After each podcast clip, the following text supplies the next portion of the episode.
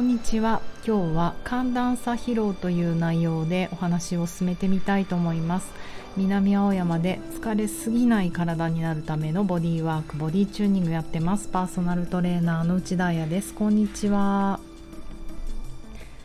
昨日ですねえっ、ー、とインスタグラムでうーん体に関する最近のお悩みまあ、ちょっとね私が秋になりましたみたいなこと書いちゃったからね秋の悩みは何ですか？みたいな感じでアンケートを取ってみたんですね。まあ、というのもそろそろオンラインレッスン月に一度私オンラインレッスンをやってるんですけれどもどなたでも参加できるお家から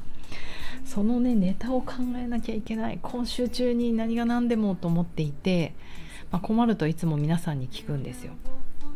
そうするとなかなかね面白い回答が返ってくるのですが今回はねちょっと少なめ。そうね最近の体の悩みとかこういうね漠然な聞き方をしちゃいけないですよね。これは私のミス。だからまあちょっと4人ぐらいのね方少なめなんですけどあのー、お返事いただいたら基本的にみんな同じことに一つの方向に悩んでいたんですよ。その中でも2人えっ、ー、と K さんと S さんにしちゃおうかな。許可取ってないから。ラジオネーム。勝手につけます。K さん S さん。2人ともね同じことに悩んでいられたんですよ。K さん。えっ、ー、と秋アレルギーと気温が下がってくるので頭痛や眼痛目目の痛み冷えが涙。そして S さん。夏バテはしないのに秋の寒暖差に疲れてしまいますと。これね2人あ同じことで同じことにね悩んでるんだけど結局あのこの寒暖差って体温調節じゃないですかそれがうまくいかないということはやはり自律神経 うまく言えなかった自律神経の調節がうまくいかないっていうことなんですよね。えっ、ー、とこれを寒暖差疲労という言葉があるみたいでまああの秋とか春とかぶっちゃけ疲れますよね。季節の変わり目に具合が悪くなっちゃう人たちって。この寒暖差疲労なのかなと思うのですが一応定義があって、えーと、1日の気温差が7度以上。朝と朝っていうかま夜と最高気温が7度以上になるとこの寒暖差っていう言い方をするみたい。あ違うや。7度以上が大きいと起こりやすくなるっていうことなんだ。体温を調節する自律神経がやっぱりオーバーワークになってしまうとオーバーワークというかその調整機能が弱まっていると働かなくなっちゃうってことですね。えーと、症状としてはこの K さんも書いてあるけど頭痛とか目が痛くなる全身疲労倦怠感冷え性頭痛肩こり首こり胃腸障害イライラ不安アレルギーなどなどの症状が出てしまう。あの秋のねアレルギーっていうのも結局免疫が下がるとアレルギーが出やすくなるから、うん、自律神経も弱まると免疫も下がりますもんね。うんなるほど。みんな自律神経に悩んでるんだ。えっ、と先月のオンラインレッスンは頭の休息心の休息だったのでまさに自律神経チューニングだったんですよ。だから今月はちょっと残念ながらいやどうしよう私が外してんのかな。自律神経チューニングじゃなくてちょっと体のことをやろうと思います。まだあったかいから。動いといてもいいんじゃないかなと思って。なので今回はちょっとこれラジオでね回答してみようかと思うのですが結局体温調整がうまくいかないということだからじゃあどうしたらいいか。体温調整を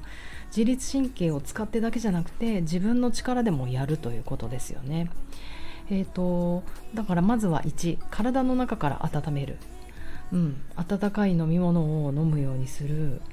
えーと、とかね。あのやっぱり夏は本当にもうダッツミーって感じですけどビールとか炭酸水ね飲みまくった。冷えたやつ。体の中を冷やしちゃってる感がすごくあるのでもうそろそろ温かいものを飲んで、えーと、体の中から温めていく。あと食べ物もそうですよね。それこそ生姜とか漢方とかそういうのを飲んで温かく温かくしていくっていうのもいいですよね。2体を外から温める。これはもう、あのー、着る服を。あと温泉お風呂に必ず入るとかね。やっと温泉が楽しい季節になってきますもんね。でもあの本当私この夏は毎週温泉に行ってました。あのうちから一番近い私が東京近郊で一番素晴らしいパワーを持っていると思うお湯が埼玉県の三郷にあるんですけどなんだかんだ言って車乗って行っちゃってましたね。だからあのー、本当こんなに暑い猛暑だからこそあの、準備しとかないとと思って。心配性。3えーと、体を動かすということ。これは、うん、夏ね今回この夏厳しかったかも。みんなちょっと運動とかセーブしたと思うんですよ。外を歩くのやめましょうとか。港区は毎日毎日熱中症予防放送みたいな。高化学スモッグ放送が流れていたので外に出たりあの体を動かすことをちょっとサボサボるというかやめてしまったかもしれないんですがうーんやはり汗をかくのはいいことだと思います。汗もかけなくなってくる熱がこもってきますよね。根自律神経がうまくいかないと。であの私がやってるボディチューニングとか、まあ、ヨガとかピラティスとかそういうワークって汗かかないじゃないですか。穏やかに動いていくので。だからしかもえっ、ー、とクーラーの効いた部屋で夏はねその熱中症予防のためやったりするのでそういう意味であのダンスぐらい心拍が上がる運動がやれるようになって自分は良かったなと思います。本当この3年4年ぐらいだけど心拍上がるじゃないですか。1506070ぐらいまで。でこんなに人って汗かくんだっていうぐらい汗をかくようになってだいぶ自律神経動かせるようになってきたと思うんですよね。私結構その動かせなくなってたと思う？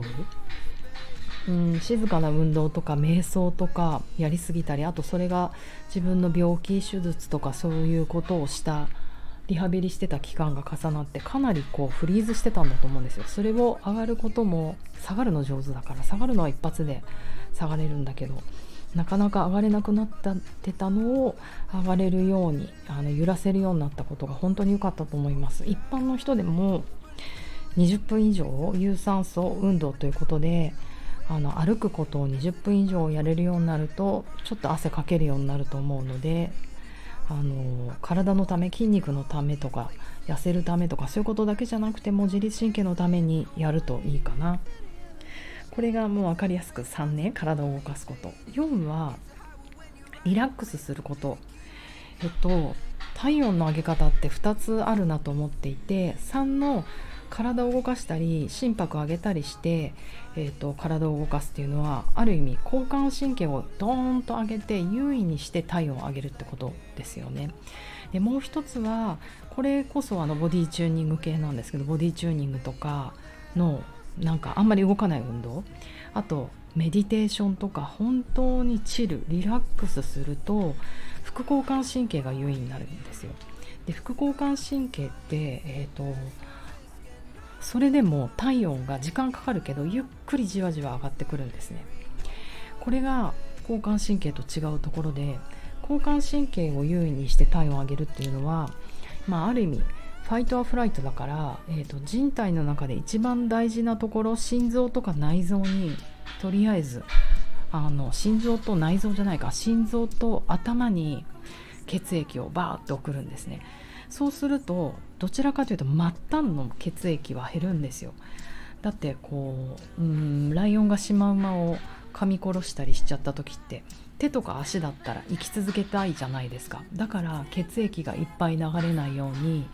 あの生存本能が働くんですね。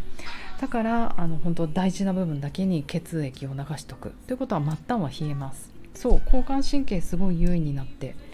あの体温一瞬上がったなと思うんだけど本当体の中心部だけが熱くなってるだけで実は末端が冷えてることが多いですね。うんでリラックスはこの逆で、えーと、どんどん血液を、えーと、リラックスすることによって内臓やっと消化が始まるからリラックスする時に人は消化することをねやっと許されるからさ内臓に流れるしプラス毛細血管細い血管に血液が行くので末端が温かくなるんですよ。だから手先足先が温かくなると、うん、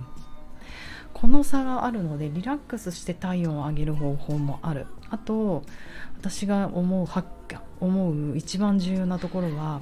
やっぱり3番の体を動かして急激に体温をズコーンと上げると急激に下がるんですね。ヨガとかやっててもまあちょっと激しめの。一応まあ体温まるぐらいまでやって最後シャバーサナで寝てその時にやっぱり急激に体温が下がるから寒っと思って起きたりする時もあるじゃないですか。まあダンスもそうですね。バーってやって熱くなってあのレッスン終わるけど20分ぐらいしたら急に体冷えてきたな、ね、クーラー当たりすぎちゃってたなとかよく失敗します。アイスコーヒー飲んじゃったなとか。で4のこのリラックスがすごいのは穏やかに少しずつ体温を上げていくので下がっていくのも穏やかに少しずつなんですよ。うん。興味深いでしょ？気候とか太極拳もそうなんですけど。だからこれも自分に合わせてチョイスするというかだから体の調子が悪い人リハビリのリハビリ期の人回復しなきゃいけない人はこのリラックスするっていう4のやり方で体温を上げていくことをやれやるといいと思うんですよ。それで元気になったらまあいわゆる普通の人と同じぐらいの体力ついたなと思ったら体を動かすってことに挑戦して急激に上げて下げてっていうこともやれるように、まあ、急激に体温を上げるっていうことか。それも体ができるようになるといいと思うんですよね。なんか瞑想好きな人は瞑想ばっかりしたがるしチルしたがるし運動好きな人は運動ばっかりすぎるんだけどこれ両方両方行き来できると最強の体になるし最強、うん、強くなんかならなくてもいいか。なんか人生が広がって楽しくなると思うんですよ。でこの寒暖差もそうであの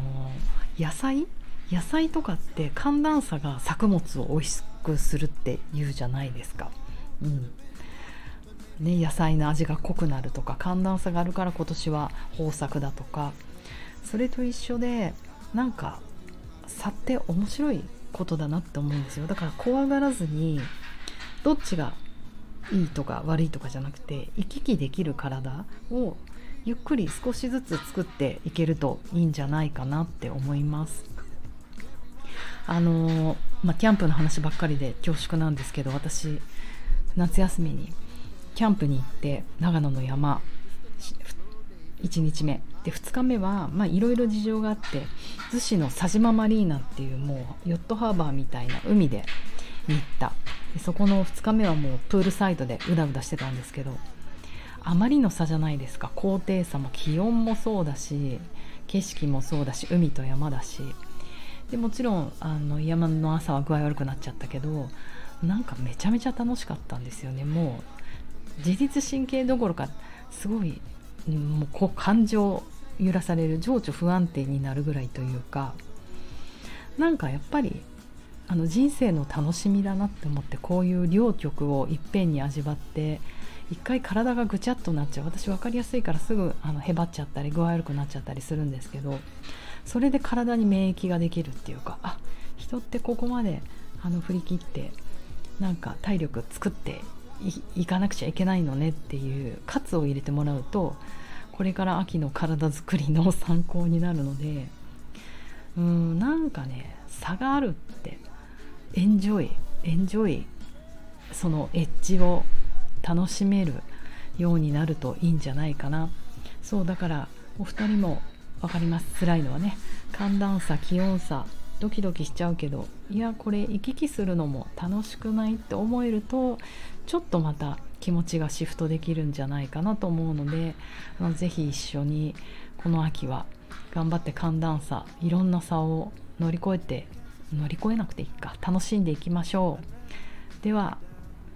皆様今日も一日良い一日を。To close.